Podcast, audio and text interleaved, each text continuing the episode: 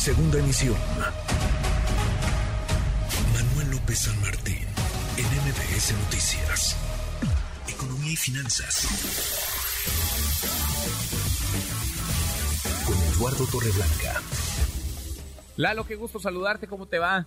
Igualmente, Manuel, me da gusto saludarte y poder saludar al público que nos escucha. Buenas tardes. Muy buenas tardes. En este país, Lalo, tenemos un montón de tiempo eh, ocupándonos de lo ruidoso, de lo estruendoso y dejando de lado el fondo, más ocupados en la forma que en lo que es realmente relevante. ¿Cuánto tiempo tenemos dando la vuelta, por ejemplo, a una reforma fiscal profunda, Lalo, que pueda pues, generar cambios, transformaciones positivas para, para la mayoría, para las mayorías? Pues déjame decirte un dato que ahora me hace recordar presidente Lázaro Cárdenas eh, convocó a especialistas en el extranjero para ver si les eh, decían que, de qué manera podíamos conseguir en México que la injusta distribución del ingreso fuera un asunto del pasado. O sea, desde Lázaro Cárdenas se está tratando de mover ese asunto sin que logremos realmente resolver por lo que se puede considerar que la pobreza y la pobreza extrema son finalmente calamidades consentidas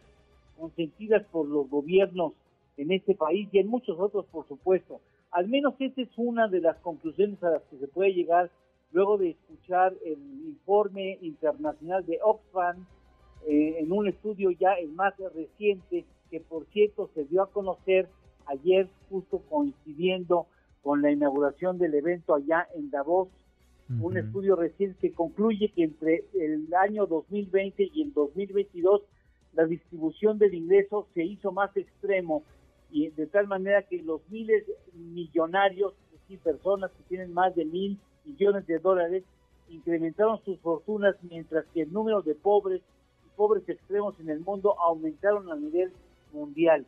Están hablando de 2.655 seres humanos, hombres y mujeres, que tienen una fortuna superior a los mil millones de dólares y que finalmente con motivo de la pandemia hicieron más grandes sus fortunas, cosa que regularmente no había sucedido, se había notado y las investigaciones así lo señalan, de que en pandemias y en guerras mundiales regularmente las extremidades en cuanto a distribución del ingreso tendían a hacerse más pequeñas, no a acrecentarse, y en esta ocasión en la pandemia sucedió precisamente lo contrario.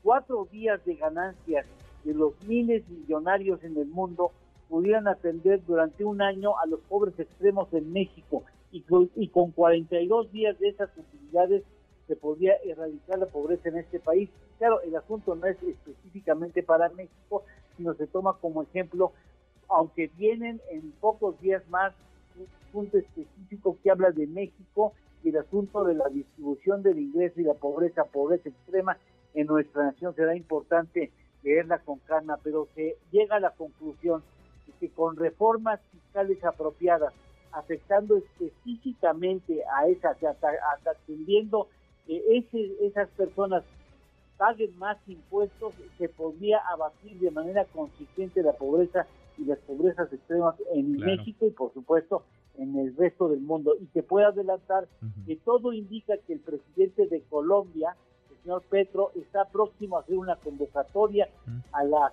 naciones gobernadas por personas que comulgan con la izquierda, entre las cuales teóricamente está México, para que hicieran un trabajo conjunto de aplicar esas reformas fiscales que garantizan un avance en el combate a la pobreza y la pobreza extrema.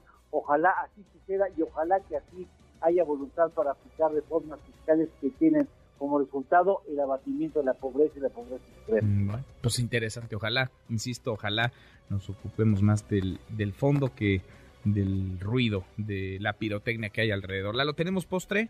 Claro que sí, y vinculado con este tema, durante la pandemia los super ricos en América Latina incrementaron 21%, pasó de 61 la región a 91 super millonarios en América Latina. Mira nomás, si encontraste, pues también la pobreza creció. ¿Y de qué forma, no? ¿Y de qué forma? Sí, sí, muchos millones de seres humanos. Muchos, muchos, sin duda. Abrazo grande, gracias Lalo. Igualmente, gracias Manuel, buenas tardes y buen provecho. Muy, muy buenas tardes. Redes sociales para que siga en contacto: Twitter, Facebook y TikTok. M. López San Martín.